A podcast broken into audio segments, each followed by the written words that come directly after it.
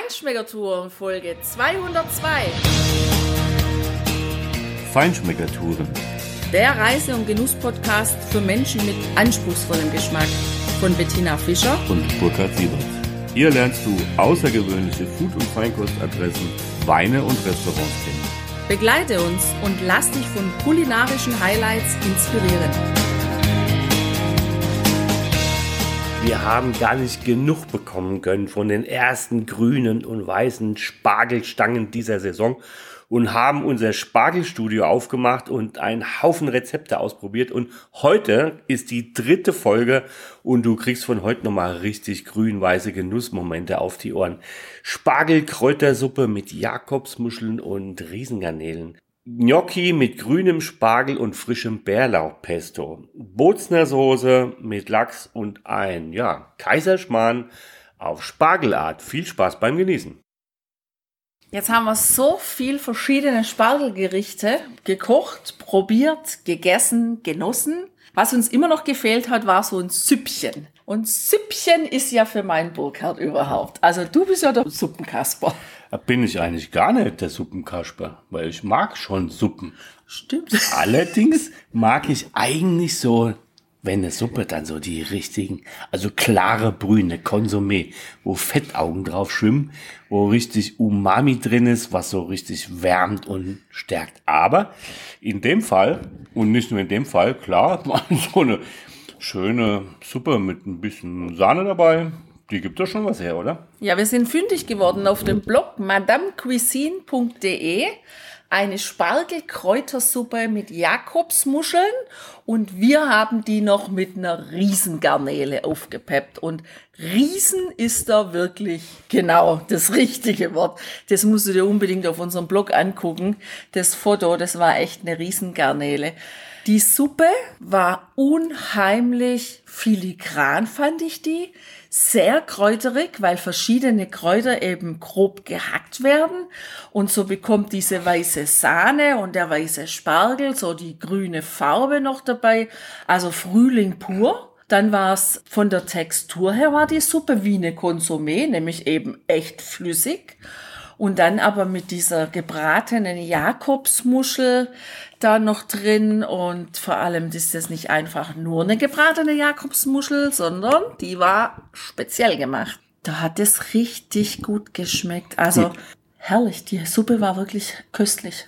Das war ja eines der Argumente, was für mich für dieses Rezept gesprochen hat. Denn diese Jakobsmuscheln, die werden in einer Butter mit Zucker karamellisiert und die werden dann mit einem weißen Wermut abgelöscht.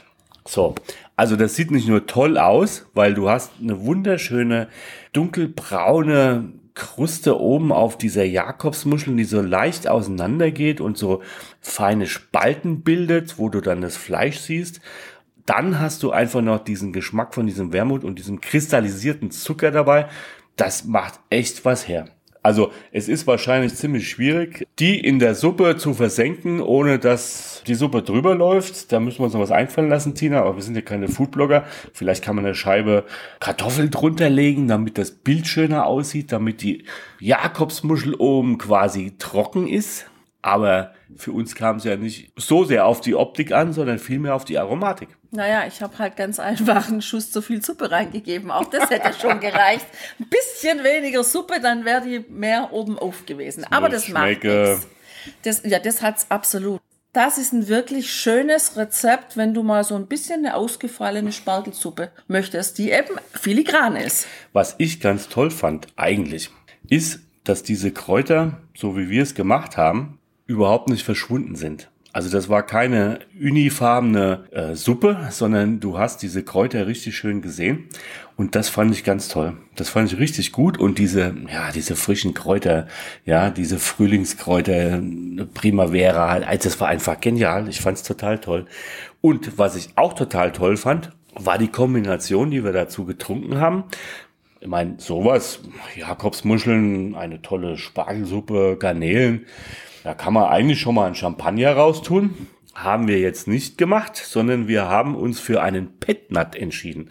Petnat ist die Abkürzung für Petillon Naturel, also natürlich Perlen. Das ist im Prinzip ein Schaumwein aus Flaschengärung nach der Methode Rural. Wir haben einen vom Weingut Weinreuter hier aus unserer Nachbarschaft aus Leingarten gewählt und wie der schmeckt und wie der auch zu anderen überraschenden Speisen kombiniert werden kann, das hörst du in unserer Podcast Folge 160. Auf jeden Fall fand ich diese Kombination aus diesem naturtrüben Ur-Champagner aus der Sauvignac-Rebe zu dieser Vorspeisensuppe wirklich genial.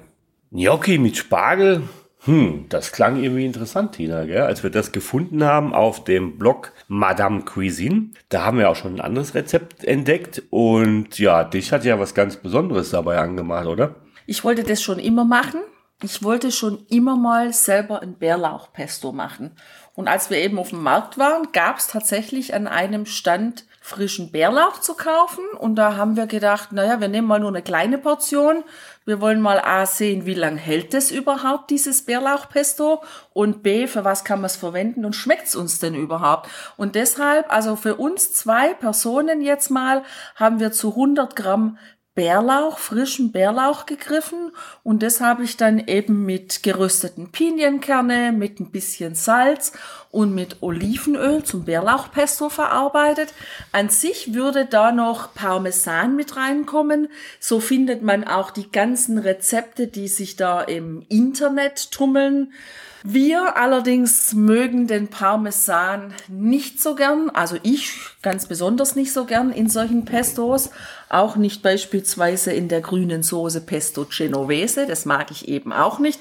Drum haben wir es weggelassen und ich muss sagen, das hat diesem Bärlauchpesto jetzt, finde ich, überhaupt nicht geschadet. Das schmeckt total frisch, extrem intensiv, eben nach diesem Bärlauch.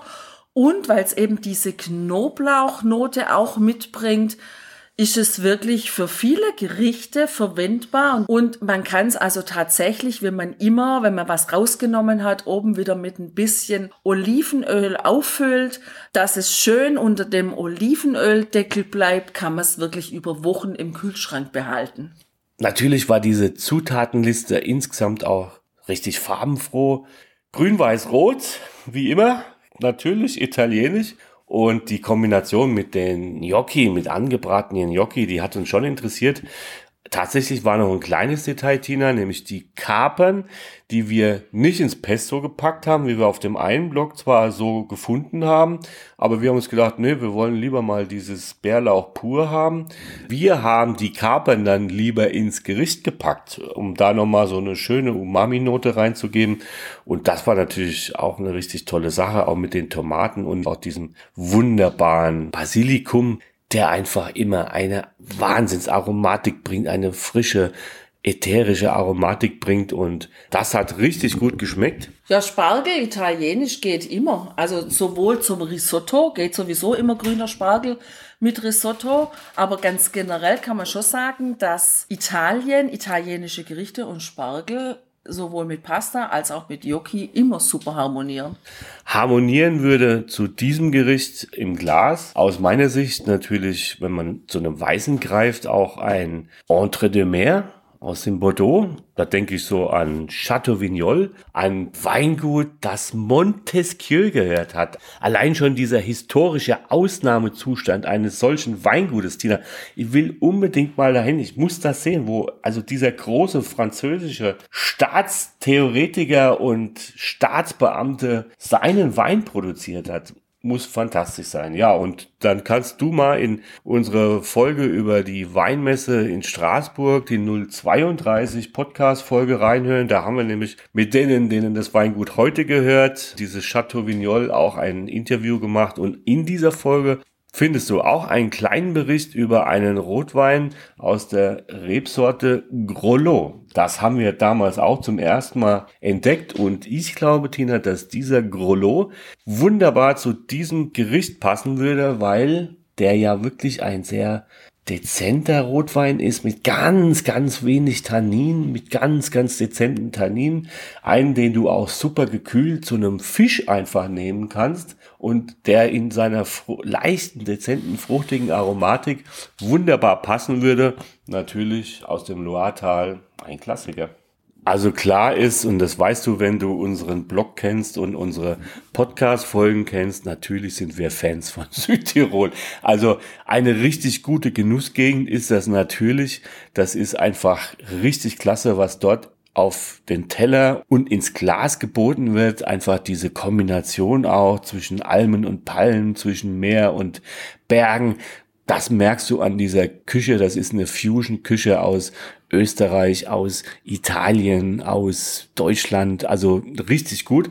Und da gibt es eben auch ein spezielles Rezept für eine sogenannte Bozner Soße. Also wir haben diese Bozner Soße, dieses Rezept auf dem Blog von Arthurs Tochter kocht gefunden. Sie sagt zwar, naja, gibt es die überhaupt, aber wer mag schon dem Tourismusverein Südtirol widersprechen? Die haben das nämlich auf ihrer Seite. Mir ist es eigentlich völlig egal. Ich finde die Soße genial. Ich fand sie richtig klasse, die über den Spargel zu machen. Und ja, Tina, was sagst du dazu?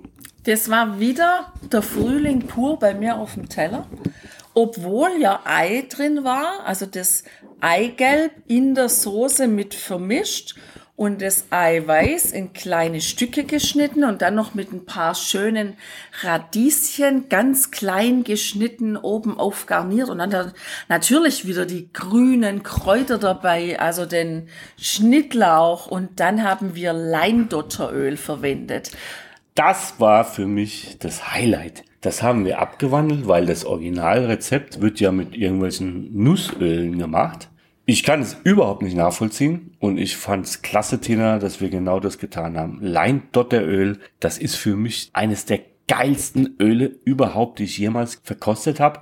Das kannst du bei uns in der Folge über die Pfandleröle aus der Steiermark hören. Dort haben wir das weltbeste, bisher für uns weltbeste Leindotteröl probiert. Und es ist so herrlich erdig, so vegetabil. Das gibt zu diesen Gemüsen oder egal was einen wunderbaren Geschmack. Und das war für mich das Highlight. Das hat so klasse geschmeckt. Die Kombination mit dem Ei, mit dem Öl, mit dem gehackten Ei da drin, auch mit dem Schnittlauch, was wir da rein haben. Und das über den Spargel, getoppt von diesen Radieschen. Ein bisschen was fürs Crunchy von der Textur her. Bombe. Ja, einfach wieder der Frühlingsteller und wir haben ihn dann noch ergänzt mit zwei, drei kleinen Kartoffeln, also den Bamberger Hörnchen haben wir noch bekommen und ein ganz frisches, wunderbar zartes Lachsfilet auf der Haut gebraten, dann mit ein paar Gewürzen getoppt und ja, herrlich. Also, das ist für mich ein Gericht, wo ich sage, das kann auf jeden Fall wiederkommen. Vielleicht auch mal mit einem anderen Fisch dann noch dabei. Aber die Bozener Soße auf jeden Fall ist für mich eine ganz tolle Alternative mal zur klassischen Hollandaise oder einfach zu einer gebräunten Butter, die ja manche auch gerne über dem Spargel essen. Ja, also eine tolle Sache. Probier's einfach mal aus und schau dir unbedingt die Fotos an auf unserem Blog, weil ja, also wenn du noch nicht im Frühling angekommen bist, geistig, dann, also spätestens wenn du das Bild gesehen hast, dann bist du einfach im Frühling. Astrid von Arthurs Tochter kocht, hat zu ihrem Gericht einen Rosé empfohlen. Kann man machen. Hätte auch zu dem Lachs natürlich farblich wunderbar gepasst. Wir hatten noch eine kleine Flasche von einem Weißburgunder aus der Südsteiermark im Keller. Und zwar ein Sand und Kalk von Gottfried Lamprecht. Das ist der Shootingstar der steirischen Weinszene. Hör mal in unsere Podcast-Folge 172 rein. Da haben wir mit Gottfried ein tolles Interview, ein sehr interessantes Interview geführt in seinem Weinkeller. Der hat wunderbar dazu geschmeckt. Weißburgunder, ja auch eher ein etwas dezenterer Burgunder, aber trotzdem schöne Noten. Beschrieben ist er dort. Was natürlich auch dazu passen würde, weil wir natürlich in Südtirol sind. Also da, Tina, könnte ich mir vorstellen, den Müller-Thurgau von Castelljuval, aber natürlich auch eine Granate aus dem Südtirol. Weißt du noch, was ich meine? Nein. Weißt du noch, wo wir den getrunken haben? Nein. Aber ich kann es dir verraten, Tina. Ich weiß es noch. An den Wein habe ich sofort gedacht. Und zwar von der Kellerei Tramin, die Cuvée Storn. Der Storn ist eine Cuvée aus Chardonnay, Sauvignon Blanc, Weißburgunder und Gewürztraminer. Gewürztraminer im Südtirol immer schön trocken ausgebaut. Ein perfekter Wein zu einem Spargel als Solorebe, aber diese Cuvée eine geniale Cuvée, die haben wir im Hotel Proculus getrunken, zu einem dieser Abendmenüs. Ja. Und wenn du, ja, dir das mal anhörst, du pff, denkst vielleicht, das klingt so ein bisschen nach Traubenresterampe, aber ist es nicht. Nein, ist es überhaupt nicht. Es ist eine perfekte Cuvée. Und dieser Cuvée zu diesem Spargelgericht, glaube ich, wäre optimal.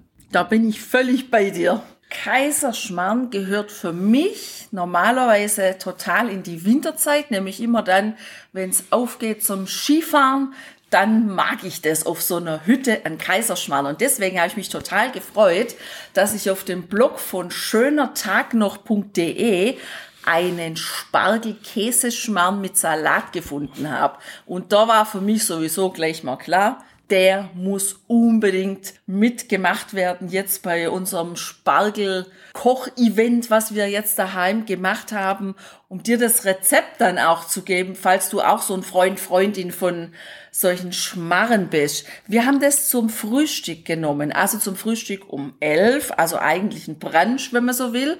Das ist total easy zu machen, dieses Gericht. Und auch wieder mit grünem und mit weißem Spargel. Und dabei gab es dann auch einen schönen grünen Salat. Und dieser Salat, der wird in diesem Rezept dann auch mal mit Nussölen angemacht. Kommen auch keine Zwiebeln rein. Das war eine total ähm, gute Kombination, fand ich, weil der Schmarren durch den Teig ja auch vielleicht eher ein bisschen trocken ist und dann diese ölige Kombination aus dem Salat, das hat sich ganz wunderbar ergänzt und ganz toll war auch, dass wir das dann am Ende nochmal mit diesen, wir haben Mandelblättchen geröstete Mandelblättchen verwendet und keine Haselnussblättchen.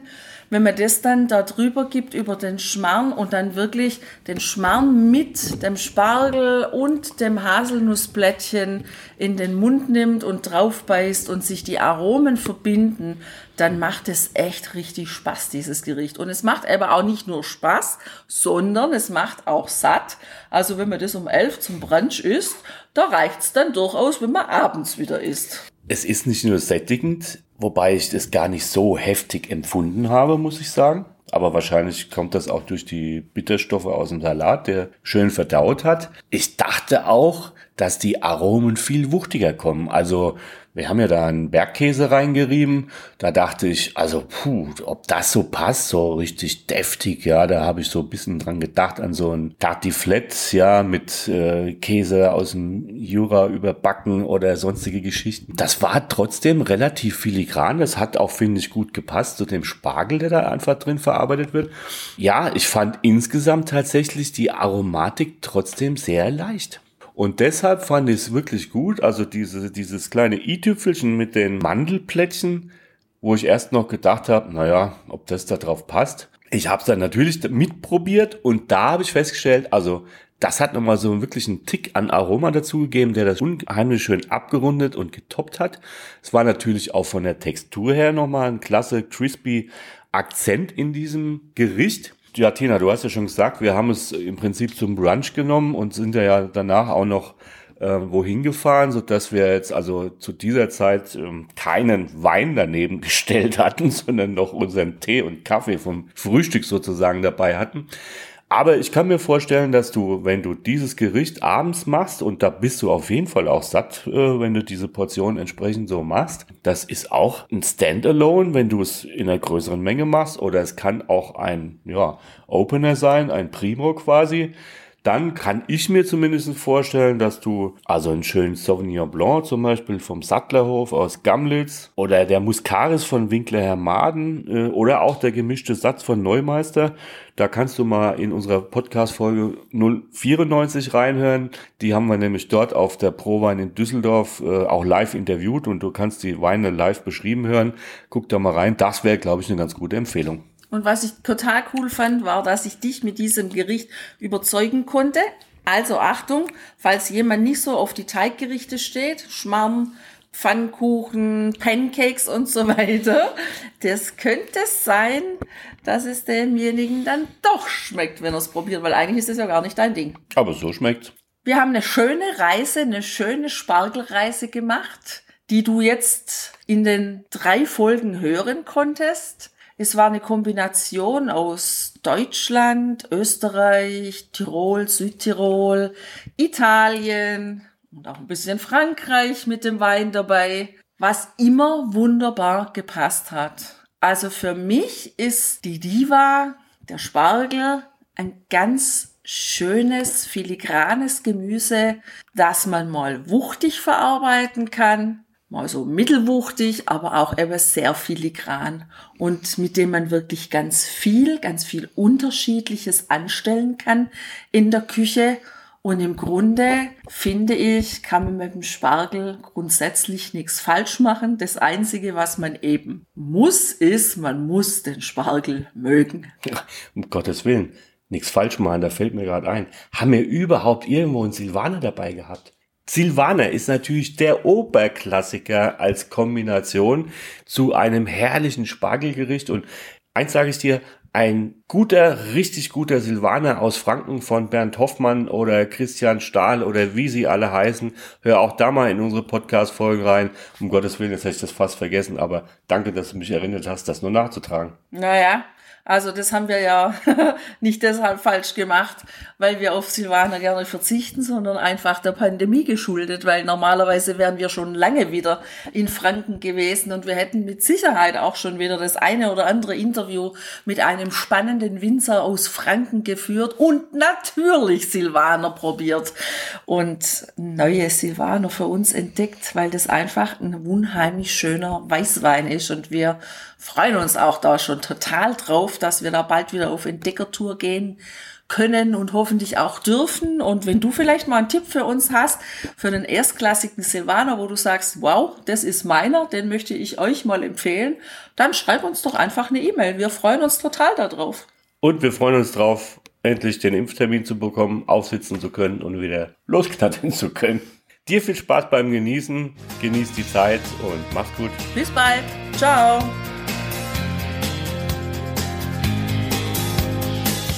Hier endet dein Genusserlebnis noch lange nicht. Komm rüber auf unsere Homepage feinschmeckertouren.de und schau dir die Bilder zu unserer Show an. Dort findest du auch wertvolle Links zu den heutigen Empfehlungen. Verpass keine Neuigkeiten mehr und trag dich am besten gleich in unseren Newsletter ein. Wir freuen uns auf deine Anregungen für weitere Episoden und einen regen Austausch mit dir. Viel Spaß beim Genießen, denn du weißt ja, wahrer Reichtum besteht nicht im Besitz, sondern im Genuss. Deine Feinschmecker Guides Bettina und Burkhard.